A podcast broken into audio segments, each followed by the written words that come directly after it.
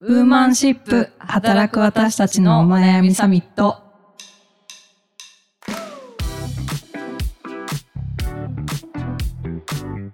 皆さんこんにちは。ニュースピックス 4E の中道香です。同じくニュースピックス 4E の川口愛です。この番組はニュースピックス 4E がお届けする次世代を担う女性がリーダーとしての一歩を踏み出せるように主要ニュースやリアルなお悩みについて語り合う番組です。今週もよろしくお願いします。今日ねちなみにあのこれから3連休みたいなそうだ。そうところですけど連休ご予定は？連休ご予定ないですね。あれ？仕事人間ですか？やだもうそんなこと言わないです妖怪仕事人間ですか？かいい。呪って出るぞみたいな。えー、え3連休のご予定は ?3 連休は今週は仕事をちょっとしないといけないかもしれない。妖怪仕事人間がここにも。うえー。やばいやばい、ちょっと。よろしくない。会社のイメージが。妖怪仕事ゾンビーズがたくさんいる会社のように思われてしまうかもしれません。そうですね。はい。まあでもちょっとね、特にね、愛さんは忙しい。いやリーダーだから忙しいそんなことないんですけどねそんなことないはずなんですけどねちょっとあの今日はあのご紹介したいものがですね、まあ、ちょっとそんなリーダーの話なんですけど、はいはい。えニュースピックスのポーラ社長男女格差超高深刻で女性が活躍するヒントという、まあ、ドンピシャなタイトルの、はい、記事なんですけれどもちょっと内容を、はい、あのご紹介させていただくと、ニュースピックススチューデントピッカーという学生さんたちがそのプロピッカーにインタビューを行う連載企画素人質問で恐縮ですがシリーズ、うん、第6回に登場するのが株式会社ポーラ代表取締役社長の及川美希氏。男女雇用機会均等法が制定された1986年の5年後ポーラ化粧品本舗現ポーラに新卒入社した及川氏が現役の学生に伝えたいメッセージとは？ということでこれは中道ちゃんはどこが面白いと思ったんですか？いやこれやっぱりあの聞き手がこのまあねあのニュースピックスの経済系の記者、うんうん、ビジネス系に強い記者の人たちが、まあ、あの聞くみたいなのとはまたちょっと一味違って、うん、まあ、その素人質問というか、のなんかそのによるこう引き出されるその及川さんのこう言葉みたいなところというか、うん、あとなんかこう及川さんってやっぱりこうすごいもう女性リーダーといえばみたいな、もう本当にもうなんかレジェンド的な存在なんですけど、うん、なんかこうすごく人間味を感じるというか、うそうなんだよね。私も及川さん大好き。大好き。大好きです。なんで大好きなんですか？及川さんは、まあ、取材をさせていただいたことだったり、まあ、番組にご出演いただいたりあとプライベートでも実はご一緒させていただいたことがあったりとかですね及川さんがあの「ダイアログ・イン・ザ・ダーク」っていう竹芝に常設してされてるもう真っ暗闇の中を、まあ、みんなでこういろいろあの目が見えない方が案内する中でみんなでこう歩いたりとかいろんなことをやったりするあの場所があるんですけど、はい、そこの理事をやっていらっしゃるんですよ及川さんが。でその「ダイアログ・イン・ザ・ダーク」のこう体験を一緒にさせていただいたことがあって。あ及川さんと一緒にその暗闇体験を？暗闇体験をして及川さんとうちの社外取りやってる大塚さんとニュースピックス 4W のユミさんと私と4人で行ったんですけど、はい、あの目が見えない環境下でみんなでこうあの杖を持ちながらその目が見えない方の案内でいろいろやるんですけどなんかその真っ暗闇の中なんであのすごくこうみんなであの連携をね取りながらこう進んでいかなきゃいけないと。うん、で、うん、普段こう及川さんとか大塚さんとかって呼んでるじゃないですか。でもそうやってこう突発的にあの名前を呼ばなきゃいけないからそんななんとかさんとかって言ってるこう場合ではなくもうみんななんかあだ名でもうファッて呼び合ってくださいみたいなこと言われてえ及川さんをなんてお呼びすれば？って言ったら私おいちゃんでいいよって言われておおいちゃんですか？みたいな 私及川さんのことおいちゃんってどうやったら呼べるんでしょう？みたいな感じで。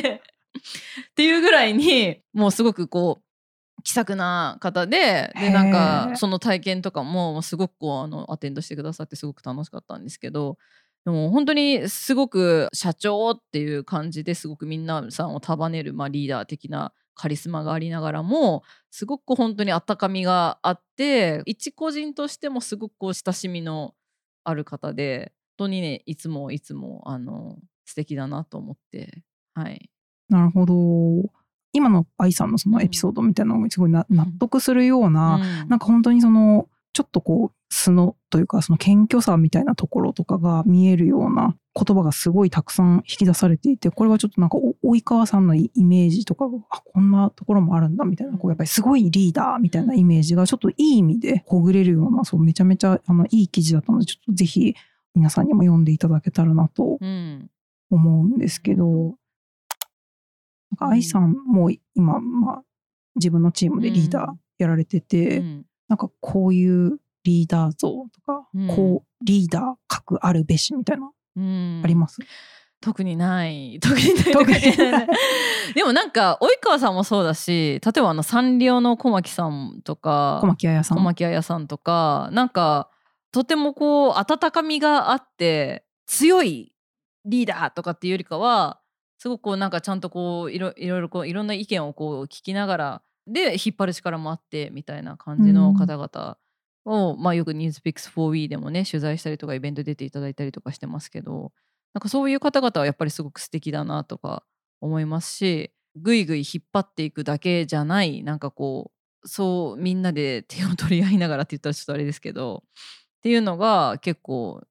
求められてるんじゃないかなって思うし私もなんかそういうのがいいなとは思いますけどね。あうん。なんかサーバントリーダーシップ。あサーバンリードそうそうなんですよ。ここでもしあのぜひもう一つねご紹介させていただきたいんですけど Newspeaks4We で出した記事 DE&I 出読本組織マネジメントやキャリア構築に活かせる10冊っていうのを9月の末に記事を公開していてでそこでですねあの元アドビで今みずほにいらっしゃる秋田さん秋田夏美さんがご紹介されていた本で、はい、サーバントリーダーシップっていう本がありましてでねやっぱりここでもその大きな声でチームをぐいぐい引っ張ったり、まあ、指示命令を基本とする支配型リーダーシップスタイルが自分に向いてないなって感じる人は少なくないだろうと特に女性だとね。で、まあ、そうした従来型のリーダーのあるべき像から解放してくれるっていうのがこの本であると。でちゃんとこうぐいぐい引っ張っていくだけじゃなくってチームのメンバーにちゃんと思いやりを持ったり傾聴共感したり支援したりっていう方で、まあ、奉仕型みたいな奉仕を通してチームを率いるっていうのが、うん、いわゆる文化的な不確実な時代っていう言われる時代にあるあのすごく有用なリーダー像なんじゃないかっていうふうにねおっしゃっていて。あ確かにそうだよなっていう。今奉仕みたいな、あのこともありますけど、その奉仕者召使い、使用人みたいな意味のある言葉、とリーダーシップってなんか真逆のね、ね、一見真逆のように思われるんだけれどもでもなんかそうやってこうみんなをこう下からとかなんかちゃんと声を聞いてさっきのね多様性の科学の話の時にもありましたけどみんなが何かを言いやすい空気を作るっていうのもまずはリーダーが思いやりとか関心持って共感してっていうところから始まるのかなっていうのは思いますよね。なんかそういう日頃そういうの気をつけてるやってることとかあります？いやまあでもなんか意見は聞くようにしていますね。なんかまあそれでもやっぱり自分で決めなきゃいけないシーンっていうのはあるので最終的には決めるとかそういうこととかも含めて。まあそこもねリーダーの大事な仕事ですもんね、うん、なんかそこは最終的にだから決め決めたら自分で責任は取るけどそこの判断を出すためのヒントとかどう思うかみたいなことは割といろいろのお悩み相談ベースでみんなに聞いたりはしてます、ね、うんなるほど、うん、なんか私のチームっていうか、まあ、ニュースピックス全体結構プレイングマネージャーが多いというか、うね、こう俺が現場でやりやりながら。やりたいみたいなそうあのところも強いし、うん、そうだからなんかこう愛さんはちょっとそことはまたなんか若干違う。いやでも愛さんもまあねあのこうプレイングをしながら。まあ私の場合はもうめちゃめちゃ現場がやりたいとかじゃなくてなんかもう人がいなくてやらざるを得ないみたいな。状況がだいぶありますが、はい潤沢にこう人数がいる 組織ではね、なのない。ね。はい。からそうですけど。うんまあ、確かにこう場のねこう、うん、まあ、環境的にこうプレイングしなければいけないっていうのもありますけど、うん、まあ、やっぱりでも昔ながらのそのこう支配型のリーダーとかもそうだと思いますけど、うん、なんかこうグイグイ自分が第一線でみたいなタイプが。やだよねちょっとなんかでもさうざくない？なんかそういうの言ったら なんか現場出てきていやなんか現場現場100回みたいな感じでさ 来られてもなんか嫌だなと思うから私は、まあ、自分は自分で現場はやるけどそれは自分の案件の現場であって、うん、他の人がやっている現場はもう他の人に任せると。あうん、もう絶対私はもう干渉しない。で困ったことがあったらフォローする。うん、うんそうじゃない急にやってきて主導権があ持ってくみたいな。そうそうそうここはこうでこうでこうでこうの方がいいよとかっていうのはもうあんまり基本的にはやってないかもしれない。それまあよしあしあるのかもしれないですけど、うん、そうですね。まあなんかこうバッてやってもらえてわ心強いって思う時もあれば、うん、なんかできないなりにこう、うん、ちまちまこうね、あの積み上げてこう準備してきたものとかがあって、よしなんか明日のこのクライアントさんにこういう提案しようみたいな時とかに自分の中でイメトレとかして臨ん。だ時になんかこう作った資料とか見て、よしじゃああ俺行くわみたいになると え？みたいななんかそこはリーダーシップは別に求めてないみたいな。それは違う。そう。そこは違うよねっていう。そう。まあ、ポジションが上とか、そのやっぱりそのリーダーにまあなれるような人っていうのはやっぱりその、当然そのプレイヤーとしても能力高いので、うん、なんかこうやっぱり、あ、社外の人とかとやり取りしてもやっぱりすごい、うん、あやっぱりすごくこの人信頼されるような、こう、プレゼンとか、うん、あのコミュニケーションとかもすごい勉強になるなって思うところはある一方で、うん、なんかそれ言ってたらやっぱり下育たないよねみたいな。しかもなんかやっぱポイントってやっぱなんか皆さんやっぱり失敗して覚えたことって絶対忘れないとかあるのでやっぱりなんかこう失敗する機会も必要なのかなってある一定失敗して覚えてることいっぱいありあります、うん、あるあるあるある。全然ありますよ言える範囲でなんか。言える範囲で言うと私自分で言うのもあれですけどめちゃめちゃ謝るのうまいんですよ私。すっごい謝るのがすごく上手だなって。あの謝罪メールがすごい上手なんですよ私。えー、でこれに関してはもういろんな人に褒められたことがあるんですけど。謝罪メール褒められる謝罪メールが完璧すぎるみたいな。でもだからそれってやっぱり昔作家好きの編集者やってたので、うんうん、作家さんって本当に超理不尽なことで起こったりすることがやっぱあるんですよね。そうするとえこえー、私悪いのみたいなこととかでもちょっと手を変え品を変えこういうふうに謝っておこうみたいなこととか、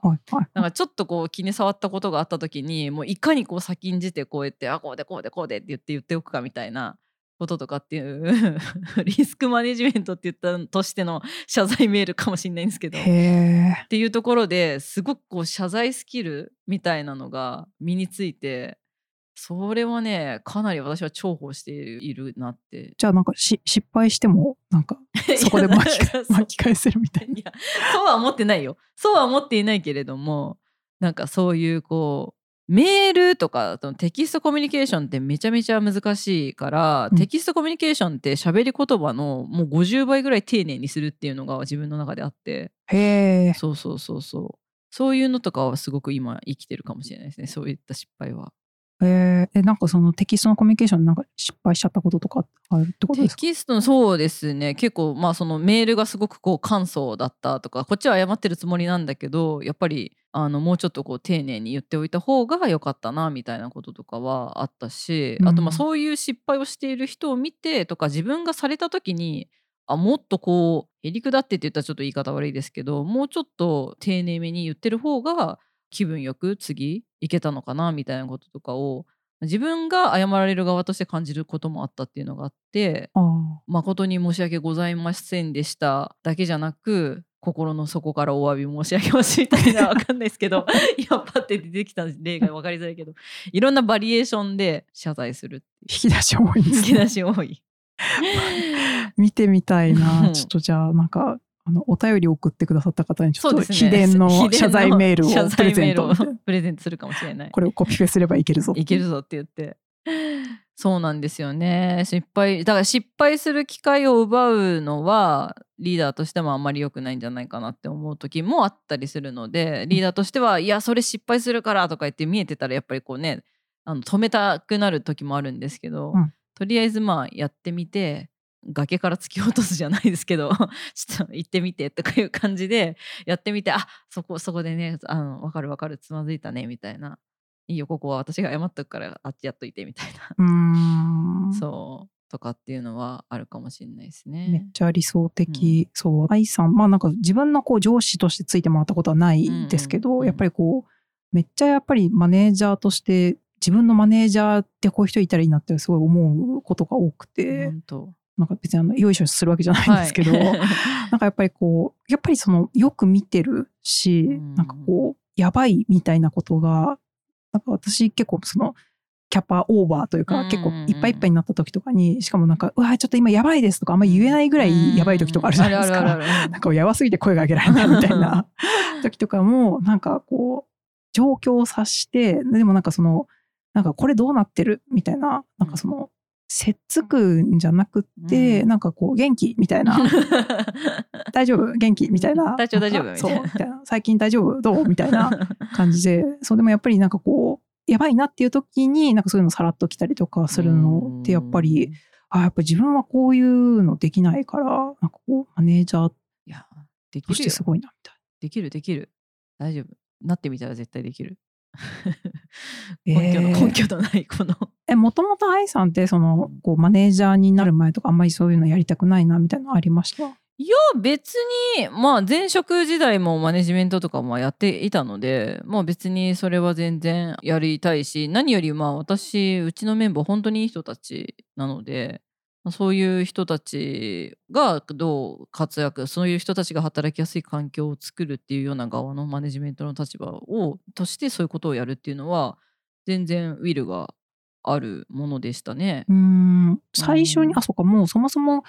マネジメントを経験してた、うん、最初にそのじゃあやうん、やるってなった時ってやっぱ緊張しません、あーでもその時は確かになんかすごくこう年上のメンバーの人が多かったのでその時はやっぱりちょっと緊張したりとか気を使うまあ気を使うっていうわけではないんですけどコミュニケーションの方法とかは結構考えてやってたかもしれないですね。うん、うん、年上の部下？部下みたいな。うん、のはね結構皆さんなんか女性のリーダーの方々もなんかその悩みよくあるあるでおっしゃってること多くないですか？その女性でリーダーやるときにやっぱり年上の男性の部下がいると結構そう大変でみたいなどうコミュニケーションの取り方が難しくってっておっしゃってる人が結構よく聞くからなんかそういうのを聞いてるとああ女性リーダーならではの悩みだよねみたいな。うん。確かにまあ私はリーダーの立場になったことないですけどなんか普通にそのこう先輩後輩関係みたいな、その自分より後から入ってきたけど年上の男性の社員さんとか。まあでもなんかねあの順番上なんかオンボーディングとか教えなきゃいけないもんね。そうとかってなった時にやっぱりまあ気使うし、やっぱりなんかこう性別関係ないかもですけど、やっぱプライドはあるじゃないですか。なんかその自分の方がやってきてるとか、なんかそういうところとかがやっぱりこうコミュニケーションで見える時とか、すごいなんか内心ドキドキするというか。なるよね。わかる。そうだから。ドキッとしちゃうよね。そう。え、そういう時さ、なんかどういうふうにするの？どういうふうに振る舞うの？いやでも結構率直になんか言うようにしてるというか、うんうん、なんか例えばここに編集者としては私よりも、うん、例えばあの全然もう大ベテランで、うん、なんかもうその例えば作る記事の内容とかについてはもうマジでもう本当に安心してお任せできるんですけどただ例えば今のうちのチームならではのなんかこういう動きとか例えばその別のチームとの連携の仕方とかって多分その編集者としての経験とか関係ないところじゃないですか。うちのチームの中のルールみたいな。そことか多分はあのまだ分かんないと思うんでこうこうこういうやり方とかだと多分もっとスムーズにいきますよみたいな。うまいじゃないですか。こととかをすごいもう3時間ぐらい考えて なんかこうチャットとかにまとめたりとか、うん、えいいじゃないですかそういうやついやでも結局すごい考えなきゃいけないしっていうその気を使うことになんかこれをずっとやるってなったらすごいこう疲弊しちゃいそうってね。思います。だからやっぱりこう、マネージャーできる人はすごいな。ねえ。いろんなことを調整しながら、うん、そうですね。だからまあなんかこうね、まあ、今まではこうそういうなんかオラオラこう引っ張っていってくれる、うん、まあ安心感のあるようなマッチョなこうリーダー像みたいな、うん、でねまあそれでまあ通用してたからまあそれが向いてる人がやればいいって感じだったかもしれませんけど、なんかちょっとね、まあ、愛さんみたいなリーダー像だったりとか、及川さんみたいなリーダー像だったりとか、いろんなね。いや本当にリーダー像もいろいろあっていいなっていうのは本当に思いますよね。なんか新しいリーダー像って言って思い浮かぶ人とかいます？えー、新しいリーダー像新しいリーダー像で思い浮かぶ人えいます？そうだな。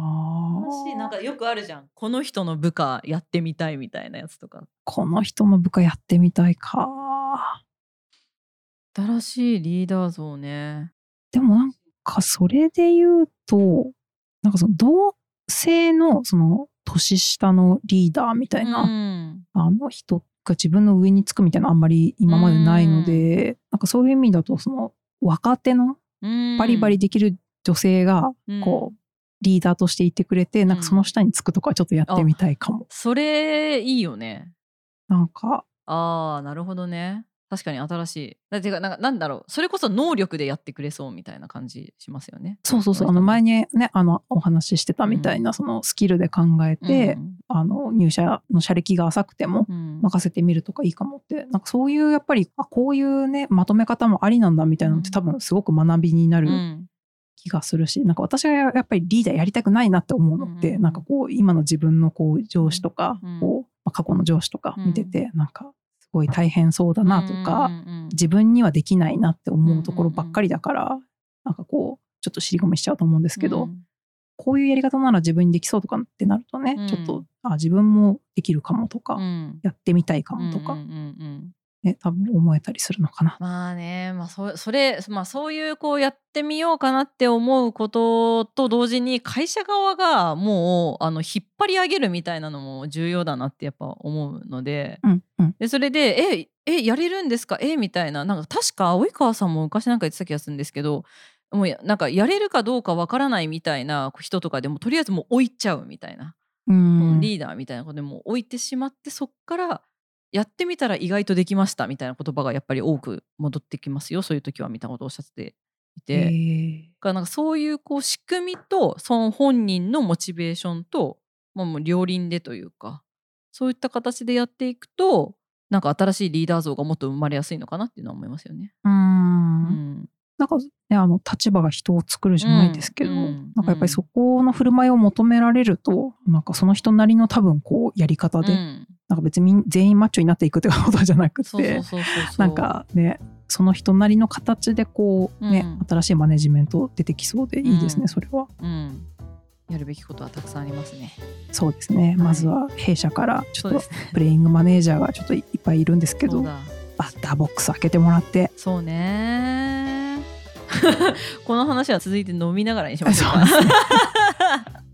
じゃあちょっと、はい、はい、今週はそんなところでお時間かなという、はい、はい、ところで、えー、この番組「ウーマンシップ」では、えー、女性に関する主要ニュースやリアルなお悩みについて時にはゲストもお呼びしながら語り合っていきたいと思います。はい、ご意見ご感想とかあのぜひお便りもお待ちしております。あの概要欄にフォームを載せておくのでぜひぜひあのお送りください。ツイッターでもね、ハッシュタグウーマンシップで感想とか、あの、ぜひちょっと書いていただけると嬉しいです。はい。はい、それではまた来週ありがとうございました。ありがとうございました。